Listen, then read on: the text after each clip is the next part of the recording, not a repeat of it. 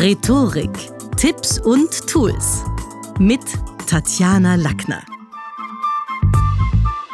In der heutigen Podcast-Folge geht's um die Entschuldigung.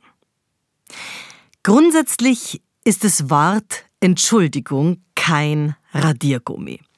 Und zuletzt war ich also irgendwo öffentlich unterwegs und habe da zwei Freundinnen, ja, eigentlich äh, belauschen müssen, weil sie ziemlich laut waren auch. Da hat die eine zur anderen gesagt und hat ihr geraten, los, entschuldig dich halt lieber. Und die andere hat drauf gesagt, ich habe doch eh sorry gesagt.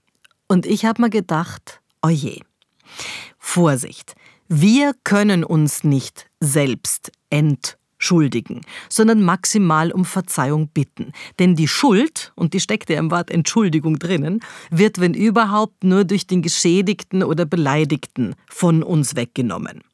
Viel zu inflationär verwenden manche Wörter wie sorry, tut mir leid, das wollte ich nicht und glauben, dass sich damit der Währungsumrechner wieder auf Null stellt und die Welt für sie konsequenzlos weiterdreht. Und das ist aber ein Problem, denn billige Entschuldigungen oder schräges Mitleidsgewinsel, das kommt immer schlecht an und macht manche brisanten Situationen sogar noch schlimmer. Beispiel Runtastic-Gründer Florian Gschwandner, Österreicher, der zuletzt in der Pandemie ein verbotenes Après-Ski-Party-Gefeiere hatte und das dann auch noch, was auch nicht clever war, selber gepostet hat im bewusstseinserweiternden Zustand, ist natürlich was, wenn der dann nachher sagt, ja, sorry, ich hab's eh schon runtergenommen. Nein, das reicht nicht. Also jemand, der als Investor, und man kennt ihn ja von zwei Minuten, zwei Millionen, dessen Entscheidungen sonst Geld und Gold wert sind, ja, also der hat hier ganz bestimmt die falsche Entscheidung getroffen, weil das langt natürlich nicht, wenn alle anderen im Lockdown sind oder nicht feiern dürfen, dass man dann in irgendeiner Form Party macht. Aber da sind wir nicht alleine bei uns im Land. Wir haben das also auch bei Boris Johnson, den auch sein Partygate letztlich ja hier ja in Schwierigkeiten gebracht hat, weil auch er hat es in seiner eigenen Wohnung und das nicht nur einmal ordentlich krachen lassen. Ich denke auch an Roman Raffreider, einen ähm, Moderator aus dem österreichischen Fernsehen, der einen lallenden TV-Auftritt dann versucht hat, sich rauszureden mit Medikamenten und Co. Oder ich denke jetzt wieder nach Großbritannien gedacht an Prince Andrew, der, der Buddy vom toten Milliardärtriebtäter Jeffrey Epstein ist, also vielmehr war, und der eigentlich einen Prozess hätte vermeiden können. Es ging da um Sex mit Minderjährigen, denn die Geschädigte, und da gab es ja viele, aber eine davon, diese Virginia Roberts Joffrey, hat von Anfang an gesagt, sie will von ihm lediglich eine Entschuldigung. Und die hat es natürlich nicht gegeben und stattdessen Grandezza und ich bin Prince Andrew und Schweigen und so weiter. Ja, mittlerweile schaut alles nach Prozess und nach gröberen Schwierigkeiten für ihn aus. Also vielleicht mal zusammengefasst, Entschuldigungsversuche schlagen fehl, wenn erstens der Subtext nicht stimmt. Also die Abbitte ja nicht unbedingt hörbar ehrlichen Grundton hat und wenig Tiefgang oder ja jetzt auch nicht wirklich ehrlich gemeint ist. Zweitens, wenn die Entschuldigung zu schnell kommt.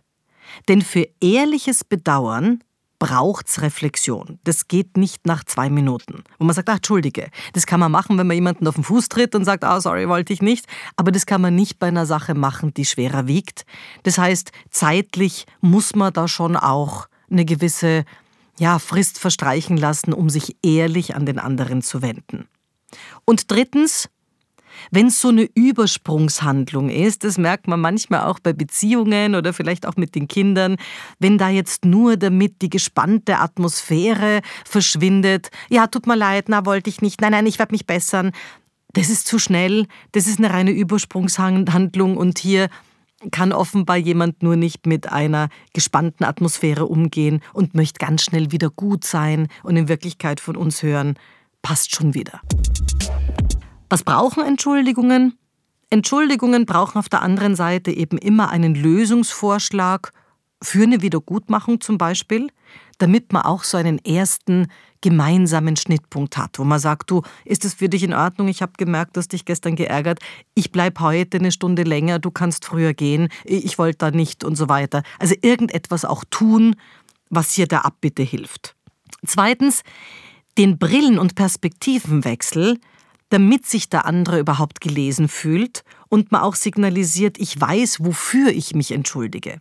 Man hat ja oft auch das Gefühl, dass jemand eine Entschuldigung rausdonnert und dann sagt man, du weißt du überhaupt, wofür du dich überhaupt entschuldigst. Also das ist auch eine wichtige Sache zu sagen, wenn ich es mir jetzt von deiner Seite anschaue, dann hätte mich das oder das auch geärgert und dafür möchte ich mich entschuldigen. Damit auch klar ist, der andere hat begriffen, was die Kränkung war oder was das Unrundsein ausgemacht hat.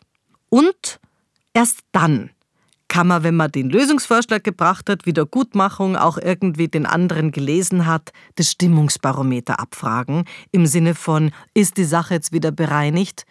Denn manchmal wohnt einem Neustart ja durchaus auch ein gewisser Zauber inne und das kann schon auch fein sein. Fazit.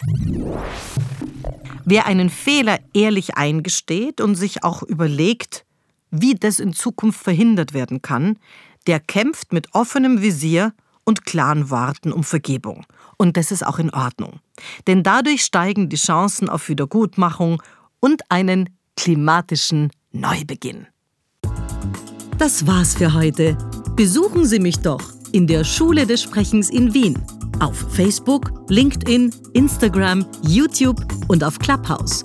Oder auf sprechen.com.